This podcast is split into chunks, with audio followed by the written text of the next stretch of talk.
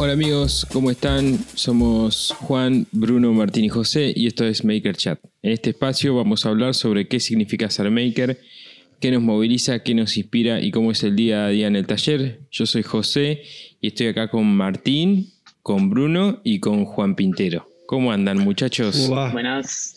¿Cómo Hola, va? ¿Todo Juan. bien? ¿Cómo andan? Muy bien. Bien. Che, ¿vos? ¿Juan estuvo siempre acá o No, estaba siempre, Eh, siempre. sí. Estaba calladito. Siempre estuve en, el corazón, estuve. Claro. En el Muy bien, corazón. muy bien. Correcto. Siempre, siempre Bueno, formé parte, este, siempre formé parte de las discusiones de las famosas charlas para makers. El famoso tema para podcast. Bien, Claro. bien, bien, bien. ¿Qué tipo con, Eh, qué tipo con la frase correcta siempre, carajo? con frase ¿Qué- qué- correcta. Tema para podcast. Así que acá estamos. Sí, sí, sí.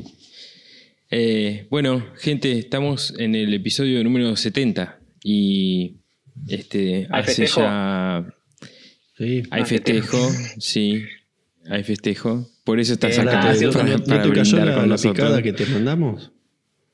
Estamos No, todos con no. picada. Pero es viernes, es viernes a la mañana. Eh, está bien, no, no- no- no se puede no se una picada con café, Sí, sí, sí. un roquefort. Roquefort con el cafecito.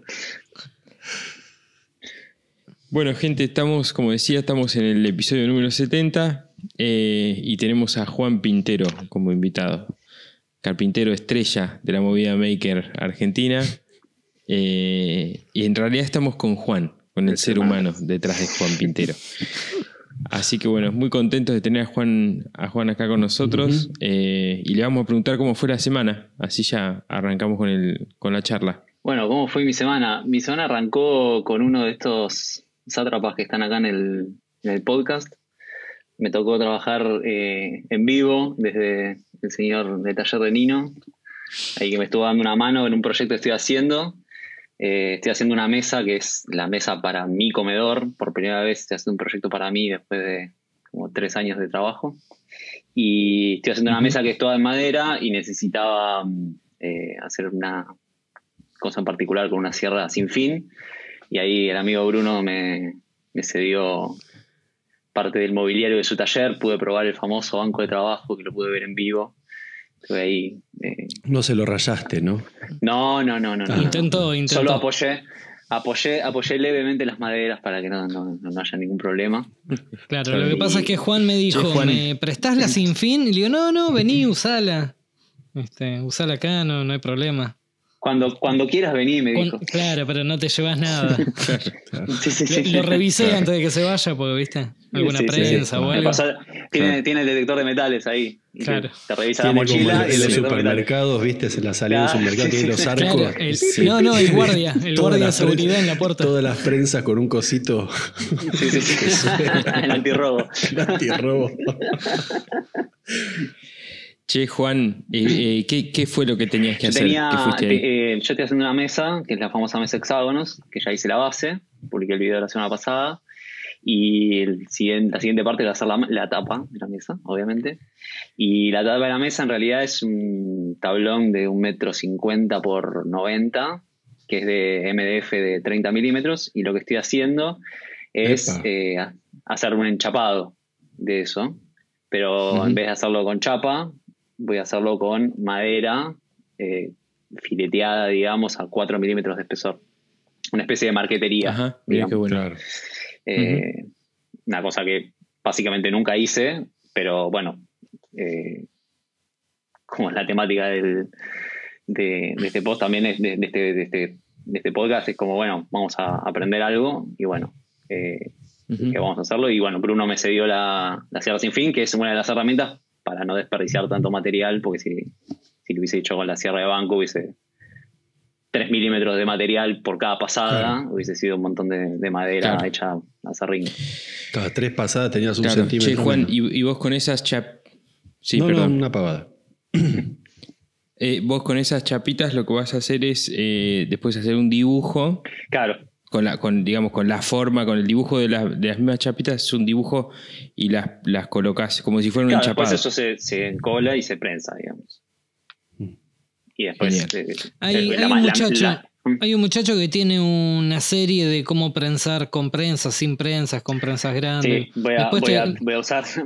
Después te, te paso el, voy, el a, enlace. voy a utilizar todas las técnicas a ver si por haber, porque son muchas piezas de madera, no, no, no son solo tiras, sino que van a Sí, ser un montón Tengo de un par, hexágonos, te un montón de tendrías que haber tiras. llevado. Tengo cuatro motores ahí que, que yo utilizo. Claro, para- voy a necesitar de sí, los discos de freno de José, la- la- lo que mostró Martín, la, la- la pesa Sí. de la balanza, todo, todo. Todo. Tengo un, yo un arriba, Fiat, ya fue. un Fiat 1500 abandonado en la puerta del taller si querés también. Claro. Creo que me voy a tirar a dormir arriba de la mesa toda la noche y listo. Sí, muy, muy buenas patas, eh, la verdad que el video te Sí. felicito, me encantó mucho. Sí, el- quedó, el- quedó- quedó lindo. Lo interesante también del, del proyecto en particular este es que es como también mi primer proyecto en que hago sin tornillos. ¿no? Como clavos, ahí. sin tornillos, sin nada. Es todo como... ¿Cómo labura ese, ese formoncito, eh? ¿Cómo Sí, sí, fuiste? sí. Es como, es la primera vez que encaro un proyecto así, así. Como Carpintería romántica. carpi- A la japonesa. Sí, carpintería romántica, sí. Súper básico, pero bueno, la- para mí es un montón. Ese es el también. nombre, el nombre de tu local va a ser. Sí, sí, sí. Carpintería No, yo le pongo nombre de ciudades a mi local. Berna se va a llamar este. Che, a la japonesa, A la japonesa, Juan, sí, ¿no? sí. Sí. Excelente. excelente. Y un clásico tuyo Bueno, poniendo los tarugos en vez de disimularlos que, que resalten.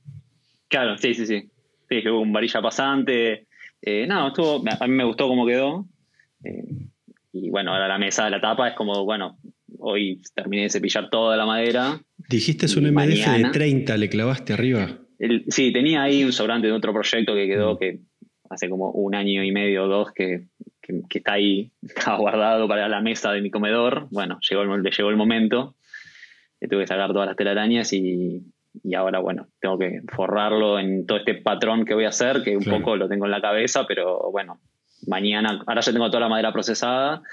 Lo que me falta hacer ahora es eh, hacerlo, básicamente. Lo más lindo. Y Bueno, Sí, che, sí, ¿y sí, y- ¿qué y madera es? desenvolverme con eh, eso. ¿Qué madera es, Juan? Es Petrivi, todo, todo Petrivi. Ah, qué lindo. Todo Petrivi. Qué lindo. Sí. sí. Sí, tengo que hacer hexágonos un montón y ver cómo ir poniéndolos. Nada, tengo que ir como medio haciendo y prueba de error y hasta que después encolarlo, ¿no? Pero al principio va a ser mucha prueba de error y ver cómo va quedando. Excelente, che. Bueno, muy bueno, Juan. Sí. Muy bueno. Sí, sí, li- lindo, lindo proyecto. Excelente. Así que no, estoy básicamente hace dos semanas como abocado a este proyecto. Bárbaro. Lo que che. más Sorteala. me quedó cuando em- lo que más me quedó cuando empezaste a hablar del proyecto es que, que es para tu casa, ¿no? Qué, qué, qué raro, qué loco que uno haga Sí. algo para uno, más para allá de para. es para uno mí, siempre hace cosas a lo, a lo sumo para el taller, hace cosas, pero para Sí, la casa es, de es uno loco porque es siempre como relega, que. ¿no? Sí. Y le estoy dedicando como- como todo el tiempo, los detalles, la terminación. Claro. Cada paso que doy es como más meditado, como que no, no tengo el, la- el- digo, el- A un cliente finalmente lo que haces es, es entregarle un proyecto que ya lo diseñaste y tenés que ejecutarlo. Acá es como más una ejecución en el momento. y Ir Sí, viendo pero qué lo, queda lo mejor. vas a ver, lo vas a ver todos los días. ¿Te, Claro, sí, sí. ¿Te tiraste a hacerlo sin, sin planos? No, no, hice los planos, Ah. Fue como, bueno, cuando lo estás haciendo, no sé, el detalle del bisel a 45 grados, eso no estaba en el plano. Eso Claro. lo hice en el momento y podría haber sido redondeado, pero dije, bueno, no, como toda muy angulosa la, la- la base, no, no, no queda bien un borde redondeado. Claro. Y entonces lo fui haciendo, fui probando diferentes profundidades Sí, hasta eh, tanto. Esto que decías, que por ahí vos ya tenés el dibujo en el Fusion de cómo van a ser los hexágonos, pero después pasarlo a madera natural es otra cosa. Sí, sí, hay que ver la beta, cómo queda, no sé, es todo más. Hay que verlo ahí, en- es más verlo en el momento, me parece. Claro. Qué bueno, che, qué lindo. Qué bueno además tener el poder dedicarle el tiempo que, que tenés ganas de Sí. dedicarle, ¿no? Está buenísimo sí, eso. Sí, costó, me costó mucho. Sí, me imagino, Sí, me imagino. sí. Frenar, frenar la maquinaria, sí, frenar la maquinaria para darme un tiempo para mí en, en todo. me costó más a mí en mi cabeza más que otra cosa, pero lo logré. Bien, Sí, buenísimo. sí, es difícil sí, sí, sí, salir sí. de la vorágine, de la fecha de entrega, de, de los proveedores. Sí, Sí, decir que no es muy difícil. Tal cual. Este, eso está para otro capítulo. Me gustó eso. Sí. Anotalo, Lleva para anotalo. podcast, anotalo Eh, a la lista sábana. En la lista sábana. Chicos, eh, Martín, Bruno, ¿ustedes qué han hecho? Bueno, yo el lunes recibí un sátrapa que está acá sentado con nosotros grabando. este, que vino a, a usármela sin fin. Y el. ¿Cómo cambian, cómo cambian los discursos? Fui a usar no sé qué, Vino vino, a a usarme. Claro. Eh, vino a usar de, Le toqué, a- abusar le, de mí. toqué, le toqué una herramienta. Claro. Este, bueno, y el sábado había estado Pablito de estilo madera también, que, que necesitaba un- una cama de cepillado grande. Este, y también en un principio me había preguntado por el tema del router y la fresa que tengo yo, esa grande para cepillar. Y le digo, bueno, dale, vení también. En vez de prestarte la herramienta, vení lo hacemos acá, no te llevas nada. Este, y La de bueno, vástago vino- de media. Claro, vástago de media y dos pulgadas y, media de- pulgadas de, de- diámetro. Qué lindo. Este, y bueno, tardamos, creo que él lo, lo decía el otro día, tardamos tres horas y media, ponele, entre que hice la, porque la plantilla yo no la tenía. Yo ya había hecho la plantilla, que de hecho tengo video y todo, para la mesa chica que, que yo tenía acá Ah, en, claro. el, en el quincho. Entonces, Pero tuve que hacer toda la plantilla nueva para la mesa grande. Entre que hicimos la plantilla y cepillamos las tres tablas de los dos lados y todo, tardamos tres horas, tres horas y pico. Ahora que ya tengo la plantilla, la verdad que es un laburo mucho más, más rápido y queda muy bien. La verdad es que ¿Le eh, vendiste la, la plantilla, Pablito? Eh, sí, en cuotas. Este, y está apenas desnivelado, que tengo que ver si es un tema de desnivelado de fresa o que la plantilla me quedó un poco torcido.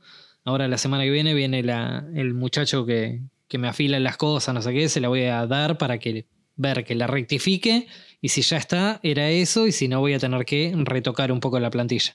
Pero nada, las marcas que quedaron, me dijo Pablo que con una lija salió y quedó perfecto, totalmente nivelado. La verdad que es un, un sistema de mecanizado que está muy, muy bueno. Este, sobre todo para cuando estás necesitando cepillar algo en dimensiones que, que las máquinas que tenés no, no te alcanzan, ¿no? Eran todos tablones de 60 centímetros de, de ancho y bueno, las máquinas, no sé, la cepilladora que yo tengo tiene 33. Este, entonces, para ese tipo Sí, de ese- cosas... en ese ancho necesitas una cepilladora más Claro, una industrial. señora. Sí, sí, sí. Claro. Que es más, eh, no sé si hay de 60. Sí, debe haber, pero. Sí, Claro. esas que son una máquina gigante. Claro, sí, sí, pero- las de, las de Correa, las que tienen. Claro, pero tronco, ejemplo, sale yo- de tablón. Sí. Claro, yo veo Sale, las, sale la silla del otro las que he visto que, que Sale me, la encanta- me encantaría que pesan 350 kilos, que son una bestia. Tenés de 40 y hasta de 50 centímetros. Este, me imagino que de las viejas, de las que son trifásicas y todo eso, debes tener más, más ancho, pero, pero bueno, nada. Esto la verdad que con un router con un poco de potencia, y bueno, yo tengo esa fresa bastante eh, gruesa que, que come un montón de material, pero de última con una fresa de 3 cuartos de pulgada, y bueno, son más cantidad pasada, más laburo, todo, pero se logra. Pero se puede. Y- claro. Sí, sí, y queda, queda muy bien, entonces, nada. Le dije, venite, hacemos eso. Y por otro lado, terminé la mesa con la tercera parte, que es todo lo del sistema T-Track, que todo el sistema de, anclaje, digamos, que le, le puse a la mesa, pero bueno, no llegué a editar el video para el fin de semana pasado, con lo cual no subí ninguno, y dudo de llegar para este fin de semana. Tengo Hoy es miércoles, tengo un montón de cosas eh, en el medio acá al, al fin de semana, incluido el cumpleaños de mi mujer, todo, nada, creo que no, no voy a llegar a editar, por ahí lo saco lunes, martes, este, pero ya está, ya está terminada la mesa, ya está para laburar. Ya, Ya- ya lo veo en el, en el medio cumpleaños de la mujer, tipo, ¿me aguantás un segundito? Este, se va cada 15 Claro. minutos Pongo a renderizar. para editar. ¿Para qué estoy exportando? Como el marido que va a escuchar el partido al baño, ¿viste? Para no Sí, tal Claro. Este, Doy fe, bueno- doy fe que el sistema de anclaje, los T-Tracks que pusiste estaban bastante, bastante buenos. Muy Sí. útiles. Sí, la verdad que estoy muy, muy conforme.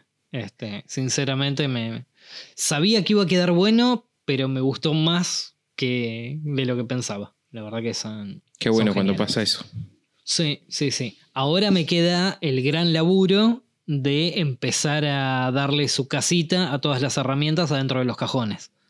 Este, tomar la decisión de en este cajón va tal cosa, en este. Todavía tengo los 16 cajones Empezá, vacíos. em- empezá a meter y después estás a No, es que lo próximo que tengo que hacer es empezar a sacar las cajoneras que me había llevado de acá del quincho. Entonces no me queda otra que vaciarlas, tirar las cosas al piso. Y una vez que están en el piso, bueno, hay que darle su, como me acuerdo decía era. mi, mi gran amigo Moré, este, darle su casita a, Sí. a cada herramienta. Sí, buscarle la lógica del orden y empezar a ordenar. Claro. Sí, más que nada, más que la lógica de, de dónde iría, es según lo que uso. No sé, todo Claro, lo que eso, utilizo, todo lo que utilizo para cantear. Y bueno, la espátula con filo, el taquito que uso para apretar, la plancha y los taquitos que uso para sostener. Bueno, eso todo junto en un solo cajón. La lima, Mm. ¿sos de usar lima vos? ¿Usás lima para el borde?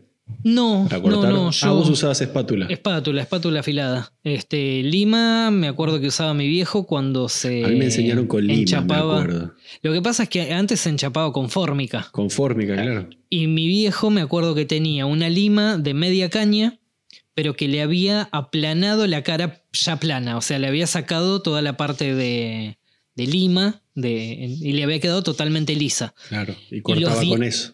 Y los dientitos que llegaban de la cara plana, de la cara curva a la plana, quedaban como con dientes. Entonces él iba pasando con eso, iba cortando. Con eso fue que empecé a refilar yo. Después, una vez que ya empezamos con, con los tapacantos finitos que se utilizan ahora, con el, eh, no sé, el de plancha, el preencolado, Mm. con cualquier espátula, con cualquier trincheta, con cualquier cosa de esa, lo, lo refilas al toque. Este, bueno, nada, ahora esta semana estoy, me puse con, de una vez por todas con lo del ciclón, porque entre estilo en madera y Juan Pintero me dejaron un acerrín por todos lados y nada, y era algo que quería hacer, tenía el motor Al ahí. fin, alguien que la- al fin alguien que trabaja ahí, che, Sí, viejo. Tal cual. Sí, tengo que invitar gente para que labure, porque si no. Este. Tenía el motor, Pero se tenía llenó el de polvo, tacho, ¿viste? tenía. Esto está lleno de acerrín. ¿Qué pasó acá? No, ¿Qué- y se, y se fueron sin limpiar. Se fueron sin limpiar, juntaron lo más Pobre grande. Yo, metieron. ba- yo barrí, che. Sí, sí, Pablito también, Pablito también, no, no puedo decir nada. Este, pero nada, tengo, tengo eso ahí, tanto el tacho como el ciclón, como el motor, como las mangueras, todo, y era cuestión de ponerme. Y varios me decían si hacía video y eso, y les digo, no, ya tengo ¿De un qué? ¿De video. Ah, no, del, ciclón, Ah. de, ar- de armar el ciclón y el tacho. Y le digo, mira, yo ya tengo uno del ciclón y Martín tiene uno de un separador casero. Este, no, no voy a hacer video porque si no, cada cosa lo filmo, tarda un montón. Quiero, necesito avanzar porque si no me, me estoy decisión. demorando en algunas cosas, no, no tiene sentido. Más que nada las cosas que ya hay mucho video. En todo eso, no, no. Nada. Y bueno, ahí ya está. Ya llegamos a miércoles y estoy acá sentado con ustedes. Excelente, agitada la semana, Brunito. Movidita, sí, sí, la verdad, bastante movidita. Buena onda. Che, me parece como, como que ya estás. Este. Ya está activo el taller. A pesar de que faltan cosas, ya. Sí, mañana a la mañana, ponele, ya me entregan madera de laburos para clientes. Ah, mira qué que bueno. yo hubiese querido llegar a este punto con el taller mucho más Bueno, avanzado. pero- Bueno, Pero nada, eh, ya está. Ahora quiero. Mañana a la mañana. grano para trabajar.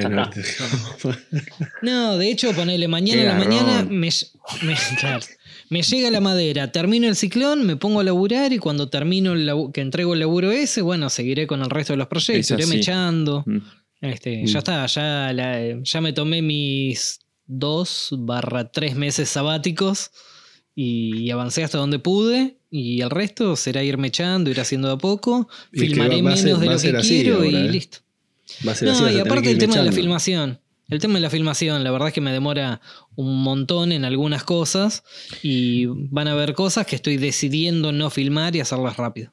Además, de- te voy a decir algo que después vamos a conectar cuando empecemos con la charla del día, pero también está bueno meter ahora un trabajo real porque vas a, te va a dejar, va- vas a tener un proceso, proceso de aprendizaje que después lo Sí. vas a, después te vas, o sea, este, tenés que empezar a capitalizar eso, laburo Sí. real. Sí, sí, sí. Y me, y- y me está costando el tema de adaptarme a taller grande. Estoy siendo totalmente desordenado. Claro, ahora tengo lugar, tengo mesa de trabajo, dejo las cosas ahí tiradas, no me molestan y no voy Claro, no no automáticamente. pateás. Claro, Claro. no estoy automáticamente ordenando porque tengo lugar. Eso, eso, eso- pasó- eso es el hijo del rigor, ¿viste? No, Todos sumado somos así a. un poco. Pará, pero sumado a que cada herramienta no tiene su casita. Entonces no sé dónde ponerla, listo, queda Che, tirada. qué y encima problema, no me molesta. problema atrás del otro ese lugar. La ¿Viste? A mí me pasó, eh, que seguramente te pasa a vos, a mí me pasó cuando me mudé de, un taller chico al taller este, que tampoco es tan grande, pero era bastante más grande que el que tenía, que también eh, los primeros meses de trabajo, eh, yo antes en el taller chico tenía todo al alcance de la mano sin mover Tal los pies. cual. Y tal acá vos en tu taller caminás todo el tiempo, vas y venís, To- 10 claro, metros para acá, re- 10 metros para allá, y, y también ese No. movimiento... Pone estación- Yo- estaciones de hidratación en el medio cada. Claro, Cada 10, 15. Bueno, a vos, a vos, Martín también te Sillas. pasado. Sí, sí, ya. Sí, sí, sí. Camas. Yo, por ejemplo, camas. Sabía- descanso. Sí, sí. Yo sabía acá en el quincho que de donde yo estaba parado, el lápiz que no encuentro tiene que estar o un metro para allá o un metro Sí, para Claro, allá. claro. Mucho más lejos no mano, estaba. claro. Ahora es, perdí el lápiz y bueno, agarro otro. Eso me pasa. Este, eh, Yo eh, puse hecho- lapiceros en todo el taller. Tal Sí. cual, es lo que decía Martín, dejar cintas métricas, las Claro, que tenés, sí, te dispersarlas por todos lados. prensa- Escuadras, lápices. Sí, sí, Te- sí. Un consejo que te doy, no pongas un solo lugar para poner, por ejemplo, prensas. Poné prensas en, en las puntas. Taladros también, Yo- poné eh, estaciones para poner batería y taladros en las dos puntas. Yo otra cosa que haría es, es ir dejando sándwiches por ahí. Claro, comida, bengalas, por las dudas, si te perdés. Bueno. linterna, por si El, mate, el mate, varios Mates. varios mates Varios activos. Martín, ¿qué onda tu semana? ¿Cómo fue? Eh, bien, de todo. La voy a hacer rápida, eh, de todo. Ok. Bueno, listo. Eh, Pasamos a. Pero sí, sí, estuve ahí más o menos conté por, por Instagram. Este, terminé la fragua, salió la fragua. Bien Finalmente ahí. se prendió el fuego, el fuego sagrado. Este, una felicidad. La, terminé eso y fue como haber dado el, un examen, el último examen de medicina. Me senté arriba de, de la, de la chancha, ¿viste? Desde el, del French Peak, como, y todo ah, relajado. Sí, no sé qué, terminé acá. Que se venga el invierno nomás. Que se vengan los, sí, se vengan los vikingos. Sabía, aparte me hizo una lanza tipo 300, este, que es tremendo, pero uno pegándole a eso, le- las aristas tenían filo. Eh, es tremendo. Ahí te das cuenta realmente que, que la- las lanzas y eso era un pegar el que sabía, era cuatro o cinco Edad una Media- lanza. En la Edad Media se, se llegaban esas cosas tranquilamente. Eh, sí, lo, lo más loco es cuando vos ves que golpeas el metal al rojo, aparte el- el- es un metal al rojo que es una, una linterna, realmente es un, un faro el coso ahí. sí. Y le pegás y cede. ¿Ves? Vos lo ves abajo de la masa cómo se va abollando, eh, pero se va abollando como si fuera realmente, viste, lo digo, plastilina. Plastilina, sí. Pero claro, una cosa así. Y, Ah, y ¿sí? ya- ¿así de blando se pone? No, no, no, no Ah, tanto, pero realmente. Lo, lo ves, ves el mazazo que impacta y que se deforma. O sea, de Eh, un golpe al otro vos ves la diferencia de, Sí, sí, entre ves el movimiento lo- vas sintiendo. Sí, sí, vas- sí, sí. Sí, aparte vas cuando, cuando llegas a la parte del, del estirado, ahí realmente te das cuenta Mm. eh, que la- el material va al rojo y que, y que se, se está estirando. Eh, Ni me quiero imaginar cuando ya llegue a procesos más, más elaborados y el retorcido, ¿viste? Cuando ya realmente es, una, es un, Claro. un placer trabajar eso. Y ya me mandé a hacer clavos, no, no filmé ni mostré nada, pero ya hice un par de clavitos. Me tengo que hacer una clavera, eso va a ser uno de los primeros proyectos. Una, una clavera para sacar una, uno- una buena cantidad de clavos para usar. Eh, y bueno, feliz. Feliz aparte el funcionamiento de, de la fragua fue excelente. No hubo una gota de humo del carbón de coque. La el tiraje ese que tengo, la verdad es una bendición. Eh, y, y dándole, pensé que me iba a cansar, que me iba a molestar realmente lo del, lo del ventilador manual o del soplador manual. Y apenas le daba, viste, muy despacio ya levantaba.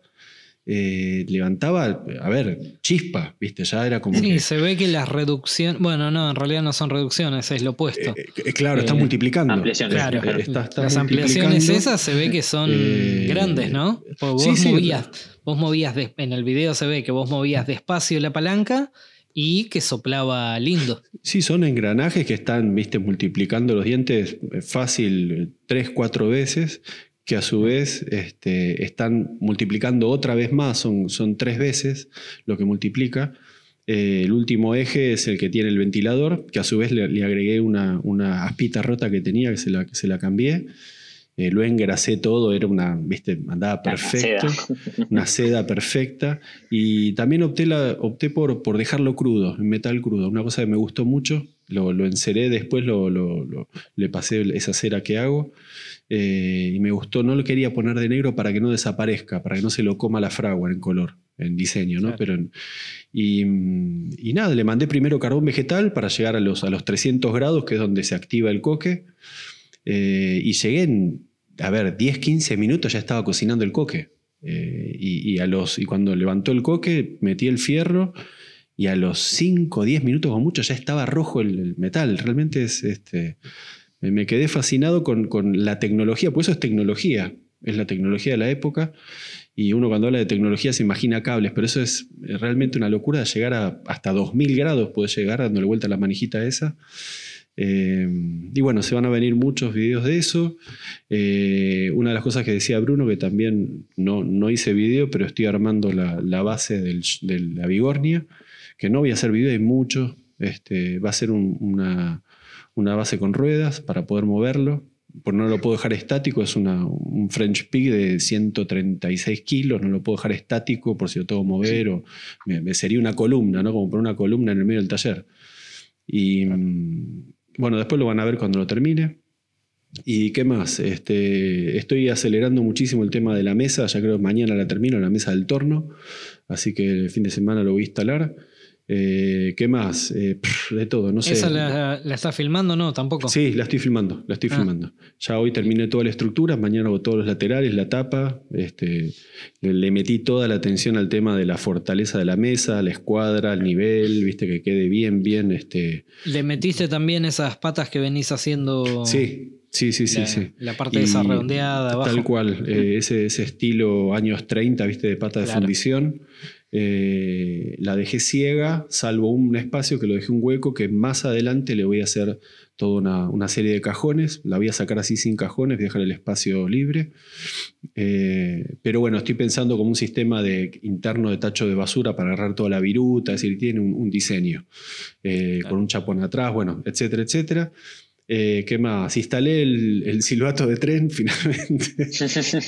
hoy me, pensé que no iba a sonar tanto y hoy me, reventé un tímpano. Este, estaba sí, cuando llegaste a la mañana le diste. Vos sabés que lo, instalé como a las 6 de la tarde, este, pero ah, mañana, mañana, bueno, mañana, mañana, 8 menos cuarto, sabes que tipo los picapiedras, sabes cómo levanto el barrio. Vas a despertar al gallo.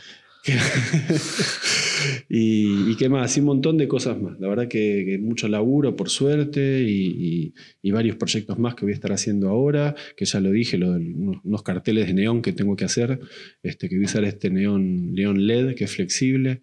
Eh, bueno, de, todo. La verdad que súper contento y metiéndole todos los días a, un trabajo. Excelente, loco. Bueno, agitadita la semana. Bueno, yo bien, este, mm, ya que decís eso de Neón Martín, yo la otra vez no te había mm. entendido, pero eh, vos sabés que yo voy a hacer algo similar con Pablito, con Pablito Estilo en Madera. Que ah, sí, tiene un CNC hace poco. Hace... Yo lo, estoy haciendo en CNC. Bueno, ¿él con, en acrílico o no? Eh, no, no, con madera. Con madera. Ah, bueno, porque habíamos hablado con Pablito de hacer un. Yo no te había entendido bien la, la última vez. Eh, y está, íbamos a hacer un, un proyecto parecido. No sé si es el mismo material, pero es sobre acrílico como para poner en un vidrio, digamos. Claro, este, este lo voy a eh, poner en, en una parte del taller con las máquinas. Voy a, voy a sectorizar las partes como los talleres. ¿Viste que estaba el, sí. este, qué sé yo, este, sala, no sé, qué sé yo, Pero está linda la estética neón. Sí, me gusta mucho, me gusta mucho. Este, voy a hacer uno con flechas, es decir, cada sector con una flecha y, y va a estar ahí el, sale el primero la semana que viene, ya fin de semana hago uno. Eh, así que va a estar el video ahí. Espectacular. Eh, y como Pablito tiene el, nada, es nuevo en el CNC y creo que uno de los primeros proyectos que va a hacer, digo yo, o por lo menos eso es lo que yo quiero, es este, son estos, estos cosos, estas bases acrílicas mm, transparentes. Sí, transparentes. Sí, este, nada, justo que dijiste recién, nada, me, me acordé. Bien, Em, la semana.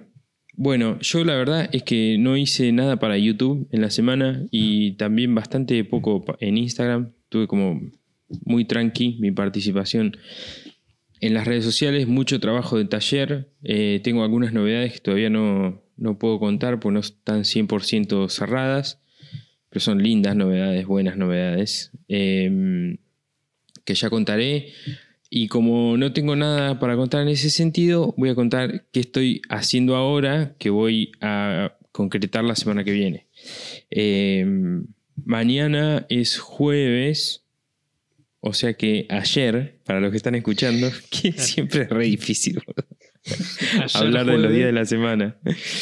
Ayer fui a, a Motherwheel porque empecé a, a- a- Voy a empezar a hacer un- este, el primer paso de un video que ya lo había anunciado el año pasado, en medio de la cuarentena y no sé qué, eh, que es el, famoso video sobre tipos de maderas, tipos de tableros de madera. Así que mañana ya voy a filmar ahí. eh, voy a hacer una parte ahí en Motherwheel y otra parte en mi taller. Voy a hacer algo, creo que ya lo no me acuerdo si lo hablamos en vivo, Martín, o no, pero es una especie de lo que hiciste vos con tu voz center. Sí, sí. Pero no lo hablamos en el podcast, me parece. Siempre Eh, fuera creo que del lo podcast. hablamos creo. fuera, pero sí. Bueno. Bueno, es una cosa parecida a esa, pero mm, Ahí, ahí es cuando José dice, ¿lo dije o lo pensé? lo dije, lo pensé. Sí, sí, a veces me olvido. Son 70 capítulos, loco. Epa. Muchas pelotudeces dijimos, como para acordarse cada una. Pelotudeces en vivo y pelotudeces Y fuera. Sí. Claro. Mí fueron Eh, como 400. Sí, sí. Eh, eso por un lado, después por otro lado estoy empezando con un proyecto de una máquina, de una diseño de una máquina, que es una dobladora, plegadora de chapa.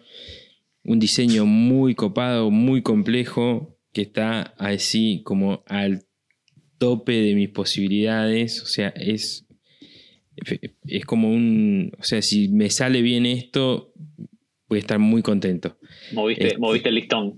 Sí, sí, sí, sí, voy a directamente, este, pe- espero que salga todo bien. La verdad que es un proyecto recontra complejo, requiere mucha precisión, este, mucho laburo muy finito, que no es mi fuerte, entonces es como... Mucho, mucho pero- macho de roscar. Sí, sí, ahora- mucha ahora rosca. estás- mm, Ahora estás con el. estás jugando al milímetro, así que. Eh, Pe- no, Estoy- Pepe, no, Pepe centésima. Pepe centésima. Décima, centésima. Pepe Centés. Pepe centésima. Ah, la centésima, ¿viste? Jugador de fútbol. Pepe centésima. El centésima Torres. Hacía, Sí, sí, hacía gambeta en centésima de milímetro. No, me pero gusta bueno, más, más como jugador de fútbol, porque más como boxeador me gusta. sí, sí, Sí. sí, me gusta. José Centésima Torre. Claro, Esa diferencia de alcance que tenía, viste, que Sí, no sí, quedaba sí. con esa No, centésima. la- no la veías, no la veías. No se veía en la, en la filmación, la repetición. Este, Decían que estaban todas las peleas arregladas, porque era que no lo tocaba. ¿viste?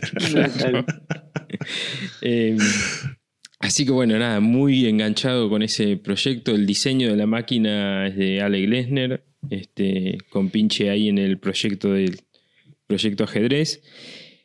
Y nada, es un proyecto así como ambicioso. La máquina es, es muy simple, es muy básica porque hace una sola operación que es doblar chapa, digamos, y, pero, pero es una máquina que mm, esta en particular eh, se puede regular de forma muy precisa la altura de la eh, de la mm, Oreja. eh, sí de la ahí De la guisa- sale.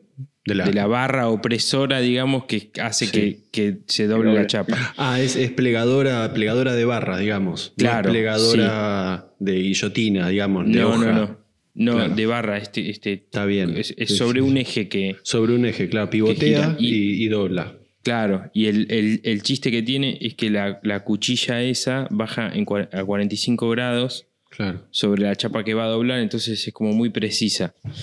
Eh, muy precisa, robusta, un, diseño bárbaro.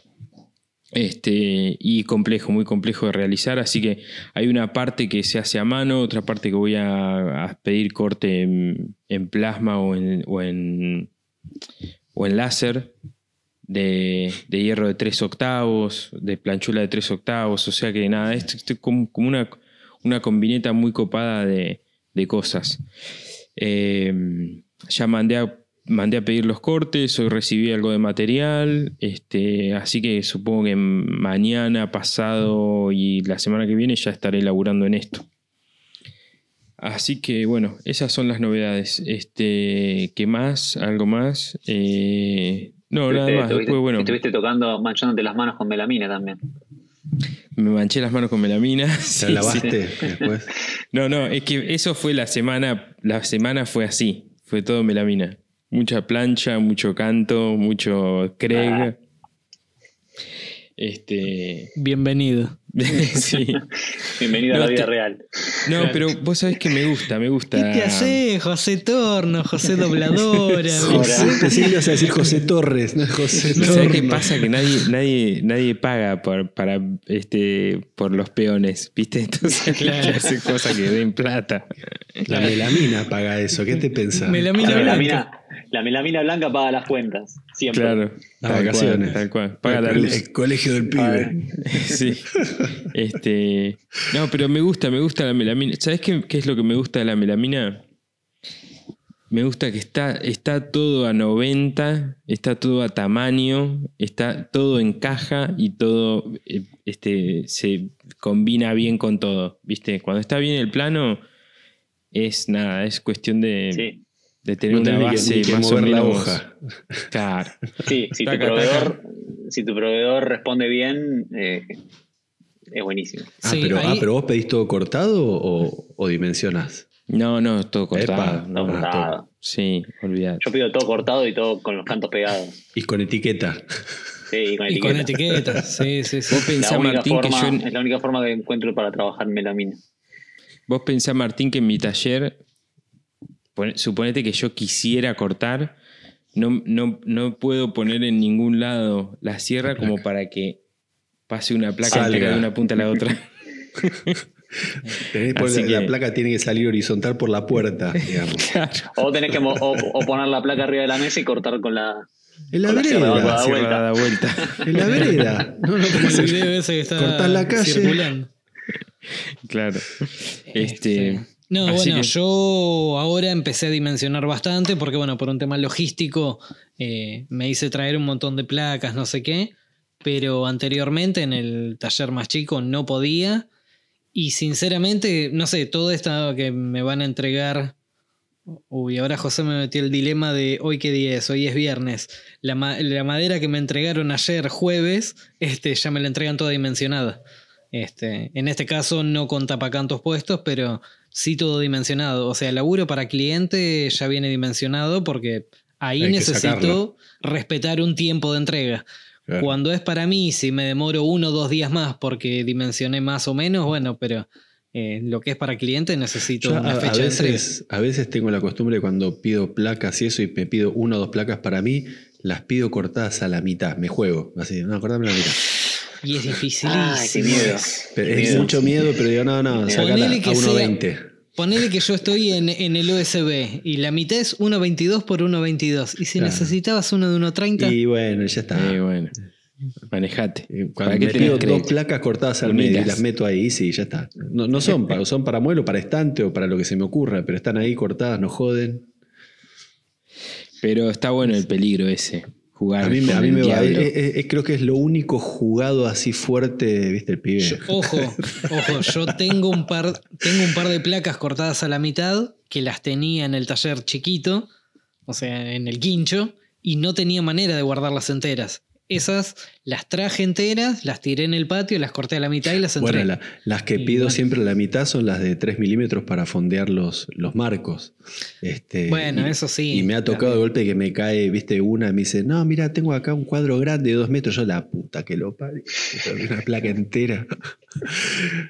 Teniendo ahí stock, te tenés que salir Teniendo a comprar. stock, claro, pues no, no, no sé, es muy loco que te vengan con un, viste, algo más grande de, de uno, no sé, 1.30 por ya, qué sé yo. Claro. Bueno, pero a veces Uno- 1.32. 1.32, claro. Claro. Bueno, muchachos, ahí, eh, así es. Así fue la semana. eh, con vineta de todo, de todo un poquito. Eh, muchachos, tenemos un tema preparados para hoy. Tenemos un tema preparado para hoy, quise decir. Eh. Que tenemos a Juan acá y vamos a aprovechar a hablar sobre aprender cosas nuevas. A mí me parece muy interesante la, la visión de Juan de esto porque Juan viene de otro palo. Y el tipo hace como dos, tres, cuatro años que dijo, bueno, yo, ¿sabes qué? Tres. Tres años. Tres años grabados. ¿Sabes qué? Voy a, voy a ensuciarme las manos, loco. Dijo. Se levantó una, una, una mañana y dijo eso. Este, me voy a poner un taller de carpintería. Y dejó la compu, programador él, dejó la compu y se mandó a, hacer muebles. Este, a ver los videos de, de Nino en YouTube y dijo, yo quiero ser como él. Y se mandó a hacer muebles. Así que me a, mí, parece como. a mí me gustaría Yo- una yo vez le quiero usarle, usar sus herramientas, usar una sierra, Yo le, quiero, ¿viste? yo le quiero. ¿Cómo me gustaría tener las prensas que tiene él? Así que a mí me parece como muy interesante la, la, la- nada, la, la- la visión esta que puede tener Juan de por un lado algo que tuvo que hacer que es aprender cosas nuevas y por otro lado ya un poco de poquito grande, decir me cambio de rubro y me pongo a aprender Y y, a- a, y a hacer esto. A los 18, sí. Eh, Claro, sí, claro. no, a los 35 técnicamente dije voy a cambiar de profesión y voy a aprender algo nuevo. De hecho, hoy me estaba acordando que hace un par de semanas se cumplieron tres años de, de- de que arranqué a trabajar en el taller. Y, o sea, se cumplen tres años de, de el- la primer seña de una persona que no conocía, digamos. El Ujú. primer trabajo de verdad. Y eran dos cajoneras que estaban unidas por una tabla que era un escritorio. Y tengo el recuerdo de comprar todo lo, lo que pensé que necesitaba y buscar en YouTube cómo instalar una, una corredera telescópica. claro. Y eso me llevó a... eh, porque no sabía. O sea, tenía toda la teoría, pero no tenía... Si tenía que tener algo en cuenta, las medidas, cómo dimensionar Esto los no, debe, esto no debe ser muy difícil, ¿viste? Esto como Son tornillitos. tres, tres tornillos. Pero nunca en mi vida había puesto una. Y, y caigo en un video de Luis Lobón, que básicamente siempre digo lo mismo, que es, el YouTube de, de Luis Lobón es el que me dio de comer la primera vez. Digo, me hizo poder entregar una cajonera instalando una corredera telescópica y le sale bien de una. Y fue como, bien. Y el segundo proyecto probablemente busqué cómo instalar una bisagra cazoleta. De Luis tampoco Lobón. sabía. Sí, ponerle Lobón o cualquier otro, pero finalmente eh, eh, el aprender hace tres años también es, eh, más allá de lo que pasó en el medio, eh, implica que hace tres años no sabía nada, literalmente, de, de- de la praxis de, de tener un taller y hacer un mueble. Tenía cierta teoría, cierta idea, cierta habilidad con las manos, algunas herramientas, pero nada, cómo poner una correa telescópica. Sí, muchas muchas horas en YouTube, pero de ahí a, a meter el tornillo en serio claro, es distinto. Sí, sí, a ponerlas que queden bien, que el cajón quede bien, que descuadrado. Mucho- bueno, sí. mucha- muchos videos en YouTube de videos de fail. Sí, sí, sí. Che, eh, Juan, ¿y, mm, ¿y qué onda estar del otro lado ahora? Porque no solamente estás del otro lado haciendo cosas, sino que estás generando contenido que por ahí hay otros como vos que lo están viendo por primera vez. Y, y yo le sumo a la pregunta de José, ¿cuánto tiempo pasó de esa primer seña a tu primer video de mesa joystick? La mesa de joystick pasó, pasaron seis Pues yo- meses. Ponele. Porque yo, claro, te conozco hace dos años y pico. Sí, la mesa Te, joystick fue un- te conocí fue- a raíz de ese idea, video sí. y vos hacías nada que mesa- habías agarrado tu sí. primer seña. La, la mesa joystick fue, fue en agosto y yo arranqué en mayo. Y la mesa joystick fue como un. Quiero, quiero filmar un video porque yo lo veo a Nino, lo veo a Martín y lo veo a José. Y a Luis Lobón y a Luis Escobar y a todos los que estaban en esa época, a Gonzarré, a Capitero del Desierto, bueno, a todos esos. Y era como, bueno, si a mí me gusta lo audiovisual y puedo, creo que puedo hacerlo, y lo hice. Mal, eh, mal hecho, no importa, pero video. ¿sabes? Sí, sí, salió un video digno. Pero la mesa joystick fue como una mesa que estaba, de nuevo, como vos hablabas recién, José, de estar como en el tope de tu capacidad. Eh, esa, esa mesa fue un amigo que me dijo, che, eh, justo se había separado de la mujer y se había mudado a su departamento de soltero, un buen ambiente, y dijo, toda la vida quise tener Y, esta y- mesa. y el ¿Te chabón dijo, "La- Te iba a es decir, momento de ponerla, importa. me voy a hacer una dijo- mesa joystick. Esto década del "No 70 importa". era, che, haceme una cama redonda que vibre, Sí. ¿viste? De agua. 30 años más Bueno, tarde, me haces una sí, mesa sí. joystick, ¿viste? Y el pibe me dijo, no importa cuánto valga, me dijo. Y yo dije, no, no, le digo, hagámosla, que la pl-". yo, yo fui a lo inverso, le dije, no, no, hagámosla, que la plata no sea un problema, le dije, o sea, no importa, dame el costo, yo la quiero hacer, ¿viste? Y fue como la, la inversa. Y no, estuvo, estuvo súper bien, pero finalmente, digo, volviendo a, a mi YouTube, eh, después de la mesa joystick, mi, mi, mi siguiente video fue el reciclado challenge. Pasaron seis meses entre ese primer video y el segundo. Después arranqué más. Y visto desde el otro lado, hoy, a tres años de esto, yo tengo un video de cómo instalar una correa telescópica. Claro. Que es como, en algún punto, volver a ese primer video de Luis Lobón que me enseñó cómo ponerla. Bueno, yo lo expliqué a mi manera. eh, sí, con otras herramientas, con otra forma, con otro mueble. Hay 200 videos de cómo instalar correas telescópicas. Bueno, está ahí 201 es el mío. Pero como visto del otro lado, es, es, es complicado a veces porque eh, hay un, como una, vez hablaron ¿no? del, del síndrome del impostor, que es como. Franco, hace tres años que te dedicas a esto. ¿Quién sos vos para explicarme cualquier cosa? Que- Sí, te entiendo. Pero finalmente también hay un montón de aprendizaje que, que- que- que es bueno compartirlo, como yo lo adquirí también, es como... Igual no te preocupes porque eso, eso te lo van a hacer sentir todo, lo- todo el tiempo. Sí, obvio, sobre todo ahora No, que estoy entrando en el mundo, de la- no, el mundo pero- de los hierros, ya me hicieron sentir el rigor. Pre- prepárate. A mí me parece que hay, hay un, hay, un, hay un punto, viste, donde uno, uno puede transmitir la honestidad de uno, ¿no? Claro. Este, y, y- y del otro lado puede verse como. Yo le creo a este pibe que él está con honestidad compartiendo cómo él cree que se hace. Y hay veces que vos ves videos y si no, esto no. eh, Este flaco está transmitiendo algo que no sabe Claro. y lo está haciendo Sí, por dinero o porque le pagan o porque Digo, tira porque lo quiere, lo quiere hacer como sabe. estudió, o, o porque estudió cinco minutos antes. Claro. Leyó un Sí, A mí, librito lo y lo, que, lo habló. a mí lo que me genera eso es, por ejemplo, cuando vos ves un tipo que hace tres años agarra por primera vez su, primer trabajo real y te está enseñando algo, lo, entre comillas, lo ves como más terrenal o más posible de alcanzar que el tipo que está hace 70 años atrás de la carpintería. Yo no sé si me tiraría a una carrera de, bueno, de acá a 70 años voy a llegar a hacer eso, que decir, bueno, de acá a 3 años puedo hacer tal o cual cosa, Claro. como, como este otro ejemplo. Sí, Eh, lo veo como más terrenal, creo. Yo, yo lo, que, lo que siento que puedo explicar es porque, es, porque sé que lo entiendo y lo puedo... Viste que para explicar algo vos tenés que entenderlo e internalizarlo, si no es como muy difícil que, que la gente te entienda.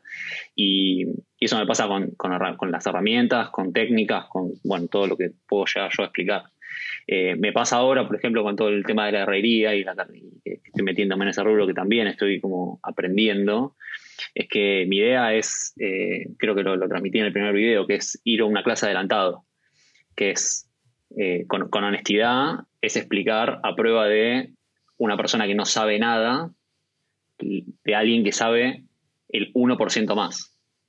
Y es explicarlo como desde, desde ese, desde el, desde el llano. Porque sobre todo a mí me pasó mucho con, con- con el tema de la herrería, que es que el conocimiento básico, básico, básico, muy, muy básico, casi que te diría que no existe. Está el conocimiento muy, o muy avanzado o, o o- mucha gente que como que asume muchas cosas básicas que, que, no, que, no, que no son tan fáciles de, para alguien que no No, sabe pasa nada. que, en herrería vos, eh, es muy simple. ¿Sabés soldar o no sabés? A ver, lo que digo Claro. es. eh, Te dicen, el electrodo se pone así. Y, y- Claro, es muy fácil explicar. ¿no? A ver, eh, Claro. inclinalo, ponelo, ahí, le pifiaste el ángulo, qué sé yo, pero después de ahí a la práctica, eh, realmente es, es, es un paso Es muy- muy, grande, creo- porque hay que yo dominarlo que- eso. Yo creo que así surgieron los minicursos de José. Por técnicas básicas que muchas veces eh, ciertos creadores de contenido lo dan por sabido y van, digamos, al siguiente escalón y se estaba generando un bache importante. Y creo que en alguna de las charlas con José fue que él dijo, bueno, me voy a poner a hacer esto, a explicar eh, lijadoras. ¿Qué tipos de lijadoras hay? Porque nosotros muchas veces podemos dar por hecho decir, bueno, esto lo lijas. Ah, ¿y con qué lo lijas? Claro, igual, lo, que, lo, que, quería decir era que en, soldadura eh, son como, uno te puede explicar la teoría, pero cuando pasas a la práctica parece que es otra cosa completamente diferente. Vos te puedes estar dando una clase teórica de tres horas de lo que es un electrodo, cómo se suelda, bla, bla, el proceso de eso. Pero después cuando decís, bueno, ahora vamos a soldar, el tipo te dice, no, no quiero, no quiero pasar a soldar. Y hay un punto, perdón Juan, ya te, ya te dejo, es, solamente esto, digo, hay un, hay un, hay un punto muy complejo de la soldadura, de transmitir y enseñar soldadura, que es, que es muy difícil de verlo, muy difícil de verlo, ¿viste? Este, uno cuando atornilla una madera dice, mira, fíjate que el tornillo esté derecho y vos ves el tornillo que va girando y se va metiendo. Y en la soldadura es como una, como una bola de fuego ahí que medio va para donde quiere, ¿viste? Y... Bueno, en, soldadura, cuando daba clases, ahora tengo que volver a retomar eso, pero lo que siempre explicaba era que, a ver, no, no lo que siempre explicaba, sino que es muy importante saber explicar el proceso simplemente, no te tenés que enroscar. Es decir, tiene que ser muy simple lo que vos le tenés que transmitir, porque es muy simple lo que pasa ahí, en, la fusión, digamos, del, electrodo con el metal. Y si te empezás a enroscar, el tipo no entiende nada, o la piba no entiende nada. Entonces es. Y lo, que tiene, sí. Y lo que hay es que, hay muchas variables. Entonces, al haber tantas variables, yo ah, que vengo de la carpintería, digamos, que, no hay tantas, eh, también es como, ¿qué, ¿cuál es la diferencia? O sea, desde la humedad ambiente al tipo de electrodo, los amperajes, el tipo de material. ¿por qué, no, ¿Por qué no me sale? ¿Qué yo? Está la chapa sucia, está el electrodo húmedo, está poco amperaje. No hiciste no hiciste cosas. Sí, sí, hay millones de cosas. Y hay mil libros y hay mil formas de hacerlo. Entonces también es como... Eh, y eso eh, también empalmo con, con, otra cosa que quería decir, que es también como me pasó mucho haciendo por ahí contenidos para marcas ese tipo de cosas, que es como nosotros eh, tenemos cierta tendencia, o existe cierta tendencia, es como hablarle a los pares, a gente que sabe tanto como uno o más que uno, y, nadie está como encargado de hablarle a los que no saben, ¿no? Como alguien que no sabe absolutamente nada. O sea, yo cuando me quise ponerme a soldar, no soldaba hace 20 años y fue una tarde en un taller en el secundario. O sea, eso es mi, era el único que sabía soldar. Entonces, eh, aprender desde cero algo es muy difícil. Es muy difícil, requiere un montón de voluntad, un montón de tiempo. Eh, sobre todo en esto que es como necesitas las herramientas, necesitas materiales, necesitas un, es, desplegar todo, tenés que realmente quererlo. Pero mm, nada, en ese sentido es como un aprendizaje que vos vas etapa por etapa, tratar de ver cómo hacer una línea, una línea de tiempo de qué, o sea, el, primer video de la, de, la, de la, serie de soldadura que sale probablemente este fin de semana va a ser, tipo, ¿qué, ¿qué, es la soldadura? Porque para mí la soldadura, en mi cabeza de técnico electrónico, era soldar con estaño. Y cuando me enteré que no, no son dos materiales que, no es un material que está uniendo dos materiales distintos, no es la cola dentro de dos maderas, es estás derritiendo el metal para que la unión sea tan fuerte como el metal mismo fue como, pa, me voló la cabeza, porque estoy a mí me gusta generando calor para fusionar, o sea, es otra cosa. el, material que estoy agregando no es para unir, sino es como este, toda una bola que se genera. Este es un mambo que no, yo no lo sabía. Nadie me explicó en ningún video de esto. Digamos. A mí me gusta mucho eso que, decías recién de, ir a qué es la soldadura. Me gusta mucho esa cosa de, empezar desde el punto cero, ¿viste? Y empezar a construir bien desde abajo hacia arriba. Este, porque ahí, ahí me parece que está lo, interesante. A mí cuando empiezo a, descubrir el porqué de por qué la botella tiene esa forma, ahí se me genera como una adrenalina, ¿viste? Muy copada. Sí, te cae una ficha que vos decís. Sí. es como que entendés todo el proceso después. Claro. Cuando vos ah, entendés que estás, generando calor para fusionar el metal, ok, bien, vamos. Sí, hay, muchas cosas que encontrás a mitad de camino. Con, con autógena, contigo, todo es igual. Está fusionando Sí, el es- metal. Es inclusive muy loco que, el, el- lo, que lo que vos decís, eh, Juan, que le sumo que en realidad vos estás derritiendo las dos chapas y lo que sacás como escoria en realidad es el electrodo. Claro. Es decir, el electrodo realmente no, no queda este, adherido. Es decir, realmente Claro. está fusionando dos chapas, dos metales. Por eso una- es como. mm, Eh, El electrodo, perdón, desde mi ignorancia, por debajo de Juan encima. este, Yo vine a el clase electrodo- adelantado. Claro.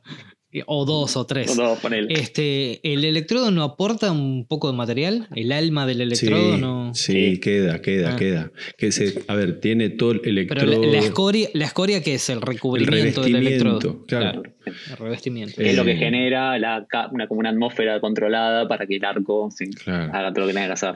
Si vos de- depositas, depositas en chapa, un- eh, es más, el electrodo queda y le agrega peso al trabajo también. Es algo que, que- que el- no, no- se sabe. sí. Claro, el, el- el- vos le estás aportando un material, pero ese, el, el alma del electrodo lo que hace es fusionar y, de- y unirse a las chapas. ¿no? Claro. Porque es el mismo material de lo que está, de lo que está soldando. Claro. Eh, saliendo un poco de, de la soldadura, pero yendo a esta cosa de la explicación básica de los por qué, hay una que a mí me, me- me rompió la cabeza la primera vez que lo escuché y fue cómo se deforma la madera, ¿no? Cómo se deforman los listones, para dónde va a tender a deformarse la madera. Y la, la mejor explicación que escuché es los anillos van a tender a hacerse rectas. Enderezarse. Entonces vos ves la madera de costado, imagínate que ese, eso, eso se va a transformar en una línea recta, entonces vas a ver para dónde se va a deformar la madera. Sí, ¿Puedo. ¿puedo atribuirme eh, ese video, José? No, No, me igual. creo que me, me No, acuerdo de yo- haberlo yo ya leído sé- en un yo libro. ya sé que mis, yo ya sé que mis videos vos no los ves. ¿Vos lo explicaste así? No, no, te juro que lo Sí, saqué tal de otro lado, Bruno. De un libro, creo. Nada, está en todos lados. Yo lo único que hice fue transmitirlo. Robé Ah. conocimiento y lo, lo puse en Está YouTube. bien, nada más. transmisión. ¿Qué ibas a decir, Juan? No, no, eso, justamente que justo estoy preparando un contenido de la posición de los anillos y las maderas con unas maderas de pinotea que estaba cepillando que se ve perfecto. La- un corte tangencial, un corte radial, un Ah, corte a 45 grados y cómo se ven las vetas según las caras y también cómo teóricamente se va a mover esa, esas maderas. Justo encontré tres cortes que es como unos son horizontales, otros son verticales otros a momento 45 grados. que, que todos estaban hablando de cómo armar el entablado y los anillos para que no se doble la. Sí, Sí. sí. Carita feliz, Todos- carita todos triste, carita feliz, sí. carita Todos triste. con eso estaban. Sí. Aparentemente, Juan, si te sirve, creo que hay un video de Bruno, ¿no? Que habla de eso. ¿De qué? ¿De carita feliz, carita triste? no, no, de, Sí. de esto de que si, si, si haces recto el anillo, Sí. se va a deformar. ¿Sabes para dónde? Sí. Este, bueno, qué lindo, che. ¿Qué es lo que más te gusta, Juan, de aprender cosas nuevas? Eh, genera como nuevas herramientas finalmente, ¿no? Como primero Claro. entender ciertas cosas de cómo funcionan, pero también es como meter dentro de la caja de herramientas eh, más cosas. La mochila De- de, de habilidades La mochila, soy, muy curioso, digamos, me gusta aprender de todo, pero más referido como al taller, es como, bueno, tener, tener más y mejores herramientas para desenvolverte en lo tuyo. Y también es como dijiste, estirar, estirar los límites de lo que haces. Eh, nada, como esta mesa que estoy haciendo ahora, es como, bueno, es un desafío en sí mismo, estoy aprendiendo un montón y estoy probando un montón de conocimientos que adquirí de alguna manera, muchos teóricos, muchos de ver, eh, de, de- ver a otras personas hacer su trabajo. Con Bruno siempre hablamos de, él recomendó ¿viste? a Four Eyes, a Chris Salomone y a Sean Boyd, que, Sí. que- que siempre yo le digo a Bruno que por ejemplo ese pibe Sean Boyd lo que tiene, en mí por lo menos, es que yo lo veo hacer lo que hace y lo que me genera es un, vos podés hacer exactamente eso. Claro. Como él lo hace, vos tenés la capacidad de hacerlo. Capaz te faltan las herramientas, la- más preciso, falta la menos preciso. dominó. Sí, Falta, siempre sí, pero- terminamos igual, faltaría la dominó. Pero en algún punto es como eso, ese aprendizaje por que era como era un poco antes, ir a un taller de aprendiz y, y mirar cómo se hacen las cosas para empezar a replicar, hacer la mímica y después hacer lo, lo- lo que había que hacer. En este caso, bueno, es a través de una pantalla de una persona que está a 15.000 kilómetros de distancia, pero finalmente aprender de eso, casi como por osmosis, ver cómo se hacen las cosas y después llegar a tu taller y tratar de hacerlo a prueba y error, con esa teoría que viste, también es interesante porque te estira los límites de lo que vos podés hacer. Claro. Sí, igualmente yo quiero destacar también que vos tenés una facilidad de aprendizaje, eh, por lo menos al lado mío, bastante superior, ya sea en, en lo que es técnicas, que las adquirís muy rápido, como también en toda la parte eh, de atrás de la pantalla. O sea, de atrás de, Ah, de la eso computadora. Eso por nada. Pero porque, porque fue, bueno, sí, pero porque fue tu mundo durante Claro, mucho pero tiempo. En, lo técnico de la carpintería en, este- en particular, también hay mucho de tirarte arriba del- de la máquina y hacer lo que tenés que hacer. Como, como lo viste, Sí. tratar de replicarlo. Después, Sí, sí, bueno, te puede salir bien o mal. y- Claro, nada, es, eh, pensar que hace tres años no sabía instalar una correa telescópica, todo lo que pasó en el medio fue equivocarme un montón, chocarme contra mis propios límites y tratar de estirarlos. Y absorber mucha data eh, mirando, leyendo, pero sobre todo mirando, mirando contenidos. O sea, mi gran educador estos tres años fue YouTube, Instagram. De nada, Juan. Che, Sí, escúchame. Sí, sobre todo, sobre todo en canal que bueno, Che, ¿cómo se están atribuyendo todo? una de las recomendaciones Sí, sí, era, era Son los- Romay. Che, Juan, escúchame. eh, ¿Y qué, qué te gustaría eh, aprender? Bueno, justo ahora estás con esto de la soldadura, pero ponele de acá a un año o de acá a dos o cinco o diez años. Yo, ¿cuál es- mm, ¿Tenés alguna así como perspectiva de cosas que te sí, yo gustaría? tengo, tengo una deuda pendiente con, con- con mi vida, que es eh, la electrónica. Yo en la secundaria estudié mucho, me gustó mucho, pero llegué a un techo. La electrónica tiene un techo, ahí cuando salís de los, de los transistores, llegás ahí, y, si no pasás al circuito integrado, ta, desapareciste de la electrónica. Y mm, tuve ahí como un pequeño amor hace unos años con todo lo que es Arduino y todo lo que es automatización y programación de eso. Y lo tengo ahí, lo, tengo el cajón lleno de cositas y la, tengo la placa, tengo todo para poder hacerlo. Nunca encontré el tiempo y sobre todo nunca encontré el proyecto para hacerlo. Y nada, es algo que quiero, viste, ya con los, con los metales y con las maderas, ya ahí, tratar de meter, viste, empezar a meter motores, empezar a poner poleas, todo obviamente a, a tamaño electrónico, Mm. pero que puedes empezar a mover cosas, automatizar cosas con sensores. Eh, todo lo que es Arduino tiene sensores de proximidad, sensores de radiofrecuencia, de luz, de sonido, de temperatura, de humedad. O sea, puedes empezar a, como a, a tener sensores de cualquier cosa y hacer que sucedan cosas a través de un, de un programa. Claro. Eh, para mí es como una cosa súper potente, una caja que abrís y te, se te deben disparar ideas Interminable. interminable. Sí, es como tener, como, no sé, tener una impresora 3D, digamos, que vos decís, tengo una idea, pum, la llevo a cabo. Eh, acá es lo mismo, tenés una idea, tenés todo este set de herramientas, un taller gigante con mucho material, digo, es como que medio que no hay límite ahí. Ujú. Pero sí, es algo que, que- que tengo ahí como siempre pendiente y nunca, la verdad que nunca le pude dedicar el tiempo porque pues, también requiere mucho estudio, estu- estudio teórico sobre cómo funciona la electrónica, que es que tengo una base, pero nada, falta un montón. Claro. Eso sería como, esa es la deuda pendiente de aprendizaje, en algún momento a ocurrir. Genial. Una, una pregunta más y ya este, no pregunto más nada. Se termina el cuestionario. sí. Eh, cuan- eh, justo co- conectando con lo que decías recién, ¿no? mucha cosa teórica, qué sé yo, si tenés que elegir una forma de aprender, como es como la tipo, tengo que hacer una, tengo que poner una bisagra, voy, estudio, la hago, pa, manos a la obra, o por ahí la cosa más teórica, decir, bueno, voy a dedicar seis meses a aprender cómo, este, por qué, cuál es el origen de la bisagra No. y la historia este, de Hispanoamérica de las bisagras. En, en Como vino la bisagra América. ¿Cómo era tu marca preferida, José, de bisagras? Es Johansson. Las McPherson son. En, en son las telescópica. Sí, sí, sí. Eh, eh, No, mi aprendizaje. McPherson es cierre al suave. en Sierra Suave. mi, mi- mi aprendizaje suele ser medio al revés, es como muy o sea, muy práctico y si es necesario, cierto sustento teórico. Claro. Pero en general es muy práctico. Salvo que la teoría sea todo, ¿no? Como que sí o sí, por ejemplo, para electrónica. Claro. No tiene ningún sentido ponerte a soldar resistencia si no sabes el código de colores de la resistencia, por Claro. ejemplo. Entonces, Claro. eh, si, arruinas todo o te morís, digamos. Claro, Son- sí, pero no- en todo lo que es carpintería hay mucho conocimiento que es empírico, que es de probar Claro. y hacer y Sí, hacer y sí, hacer, sí. hacer, es mucho prueba y error, hasta que encontrás tu método también. Y después, bueno, vas, vas mejorando sobre lo que has construido.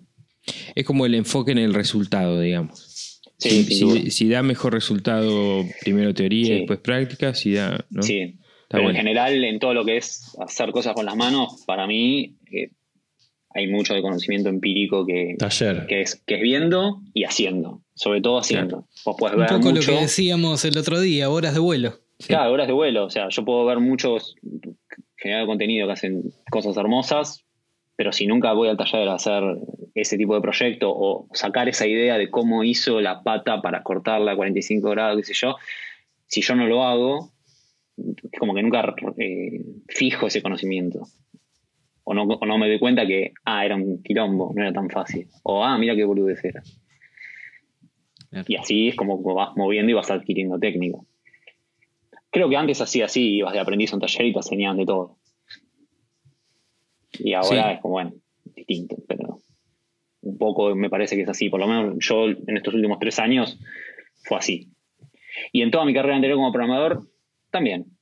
Había mucho de probar que se rompa y bueno, no es así, probar otro camino, que se rompa de nuevo. Hasta Claro. que adquirías un conocimiento que hacía que las cosas no se rompan, ¿no? Pero Claro. Excelente, che, excelente. Muy bien. Bueno, chicos, ¿qué hacemos?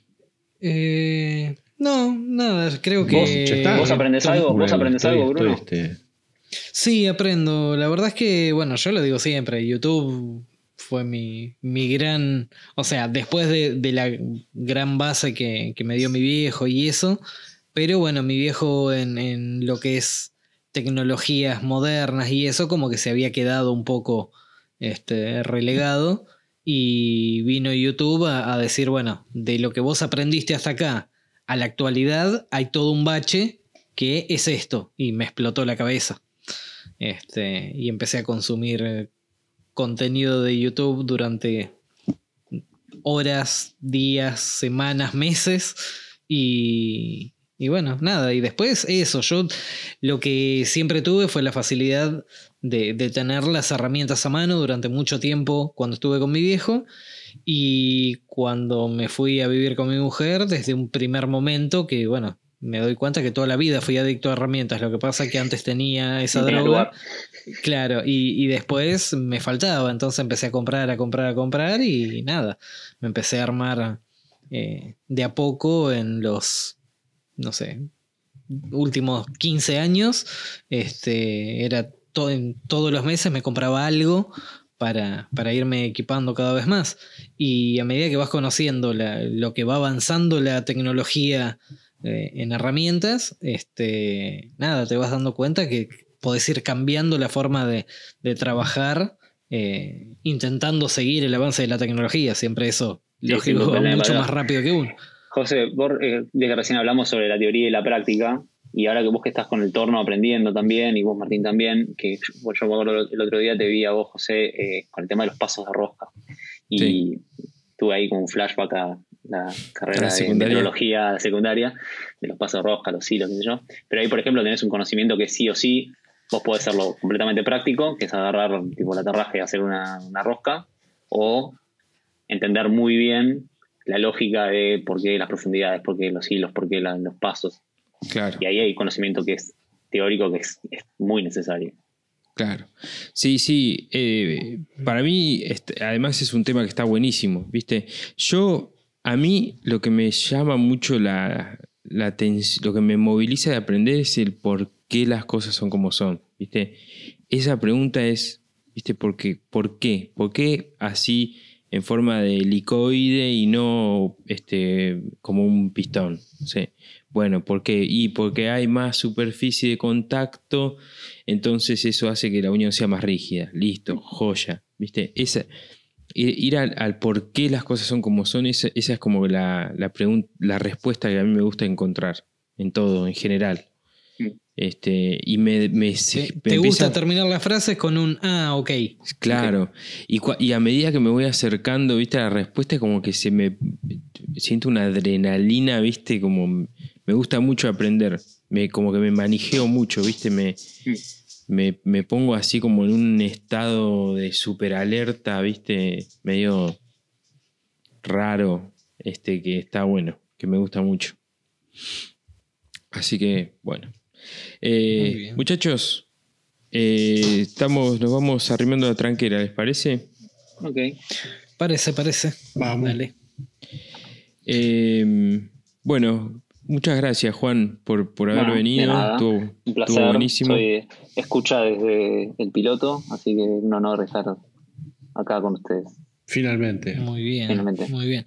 ¿Tenés preparada alguna reco, Juan? Tengo, sí, tengo un montón de recomendaciones. Tengo tres recomendaciones. Epa. A ver. ¿Se ¿Qué puede? Los, invi- los invitados tiran tres siempre. No, la primera, eh, sí, las la dos y tres tenés que pagar. Eh, tengo que entrar ahí al, al club. Sí, Claro. No, bueno, eh, les, les tiro las tres porque las tres tienen mucho que ver con, con- con la temática del día y Dale. son tres canales de YouTube que básicamente enseñan cosas que son siempre, por lo menos a mí, que soy curioso, me parecen siempre interesantes, no importa lo que sea. No importa lo que sea que te están explicando, cada video son interesantes. El primer canal es uno que se llama Smarter Every Day, o sea, ser inteligente día, un día, todos los días que supo hacer un, canal, un video por día, pero nada, ahora no, pero mm, que son, tienen no sé cuántos millones, sí, no- 9 millones, 8 millones por ahí de, de suscriptores, o sea, tienen, tienen contenido para hacer dulce. Y cada video es recontra interesante y resuelve como estas preguntas que vos estabas haciendo, de cómo, cómo funcionan las cosas, ¿no? Como desde cómo se arma un silo a cómo se cosechan las nueces, a si tiene- hay preguntas que nunca te hubieses hecho y ves el video y te decís, tipo, te vuela la cabeza en cada video. Es súper interesante. Después hay otro que es un poco más nerd, pero que me gusta mucho, que mezcla un poco de técnicas de taller, pero también mucha ingeniería civil, que también viste más cosas un poco más grandes, que se llama Practical Engineer. Después, probablemente, José los deja Sí. en la descripción los links. Que es un tipo que creo que es canadiense. Todo está subtitulado, son todos canales que están como muy bien hechos, así que se pueden entender.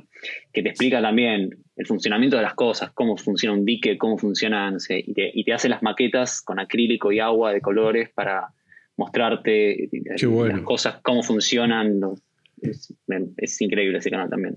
Muy, también muy bien explicado, se entiende perfecto, tiene una capacidad para explicar increíble el tipo. Y después el tercer canal, que es uno de mis favoritos, que soy de los, de los pocos que tienen campanita después de ustedes tres, es que mm, hay uno que se llama Mark Rober, el chabón, eh, que el tipo era un ingeniero de la NASA, que largó su carrera de ingeniero de la NASA para ser youtuber, y le fue muy bien, porque también tiene demasiados seguidores y le va muy bien. Y también es un canal que es de ciencia, que es un poco como el que vos, el que vos eh, recomendaste hace poco, que se llama Veritasium, que es como de ciencia aplicada, Sí, te lo conozco, explica el como- flaco este. Ese es, Sí. un, es un crack. y hace, exper- y hace experimentos de, de- de cosas que están increíbles y las explica muy bien, tiene una calidad de video y de, explicar las cosas también genial. Eh, nada, son tres canales que son para aprender cosas de la vida, así a nivel técnico y, y medio nerd, son increíbles los tres canales. Excelente. Muy bien. Eh, vamos a dejar, como siempre, la, los links en la descripción. Exacto. Martín, Bruno. Bueno, yo en base a, a cómo aprender y eso, yo decía que eh, a partir de la base que me dejó mi viejo, yo agarré YouTube y empecé a, ver un montón de cosas. Creo que lo hemos mencionado en más de una oportunidad, pero nunca lo dejé como recomendación. El tipo se llama barra se llamaba, no sé si, si está vivo, creo que está vivo y muy, muy viejito el, el hombre, se llama Norm Abram, este, tenía un programa de cable, digamos, creo que era semanal, que se llamaba The New Yankee Workshop en el canal TVA. en, en Estados Unidos, que estuvo ni más ni menos que 20 años al aire, de 1989 al 2009. Eh, en YouTube se pueden encontrar varios, eh, varios videos de él, lo que pasa que es todo contenido con copyright, entonces cada tanto van bajando los, los videos. Este, uno se puede meter en la página de New Yankee Workshop y comprar, digamos, la serie por temporada o por, por paquete. O sea, o, los 20, las 20 temporadas juntas. Pero bueno, cada tanto hay alguno que va metiendo algún que otro capitulito en, YouTube y, se, puede, se pueden ver. Al principio era mucho de técnicas de cómo hacerse mobiliario de taller, este, cómo, cómo ir mejorando cosas para el, típico taller yankee de, de garage este, que, van teniendo los, los, distintos carritos para la cepilladora, los distintos ayudantes de carpintería, mucha técnica, mucho encastre. Fue la primera vez en mi vida que vi algo similar a lo que hoy en día eh, utilizo como Craig. el tipo tenía una máquina con una, era una mesa con una palanca. Movía la palanca para un lado y le hacía un agujero tipo de bisagra cazoleta de abajo y movía la misma palanca para el otro lado y le hacía un agujero de 3 milímetros, digamos, en la testa de la madera. Entonces metía en el espacio de la cazoleta el tornillo y terminaba, nada, una cosa media, media rara. Este, tiene, tiene muchísimas técnicas. Ya en los últimos episodios el tipo se iba a casas de... Mm, donde venden muebles antiguos y eso, y compraba, entre comillas, estoy haciendo así comillitas, este, el mueble ese antiguo y te mostraba cómo armarlo y lo iba replicando en, su taller y con herramientas modernas. Ahí conocí lo que fueron las hojas dado, conocí las ingletadoras telescópicas, yo no sabía que después me enteré que prácticamente todas traen el tope para que no baje a profundidad, entonces que puedas hacer cortes a media madera con, una ingletadora telescópica común. Eh, nada, la verdad que es un contenido muy, eh, imagínate, 20 años, un episodio por semana. Eh, la verdad que es muy, muy buen contenido. Creo que los 20 años, excepto uno, estuvo en TVA. En la mitad de, las temporadas se fue a otro canal y después volvió a, a TVA. Así que bueno, no sé si voy a tener algún link para dejar, porque como digo, todo. Bueno, se puede dejar el, enlace a la página de New Yankee Workshop. Este, pero en YouTube se, va encontrando todo, todo ese contenido, cada tanto los van bajando y no están, lógicamente, ni todos los episodios ni en orden. Eh, yo encontré justo una lista de reproducción de los capítulos, no sé si está completa o no, pero bueno, por lo menos van a poder ver, creo que había como 20, 30 capítulos. Y por ahí dentro de, no sé, seis meses bajan esa lista de reproducción, bueno, habrá que ir buscando otras. Pero la verdad que, es muy bueno y es un poco lo que me quedé pensando de saltando desde la base que me había dejado mi viejo, que era lo que, lo que yo había visto. Como digo siempre, empecé con eh, eh, Good for Mere Mortals. Este, y después, este otro tipo también me, sorprendió un montón. Si bien uno era más youtuber y el otro era más un programa de cable, este, pero nada, eh, dentro de mi cero inglés era lo, que empecé a ver y cómo fui aprendiendo, digamos, de, desde la base de mi viejo hasta las nuevas tecnologías. Y no te olvides de Luis Lobón también. No, Luis Lebón te lo dejo para vos, que, es el, que te dio de comer. Los dos canales de Luis Lebón. O, como, como eso que con Martín nos miramos, pero la dejamos pasar, pero fue Luis Lebón el que te enseñó a ponerla. Sí, sí, sí. después escuché el audio de canal, que, con, su otro canal. con su otro miradas con Bruno. Claro. bueno, excelente. Eh, Martín.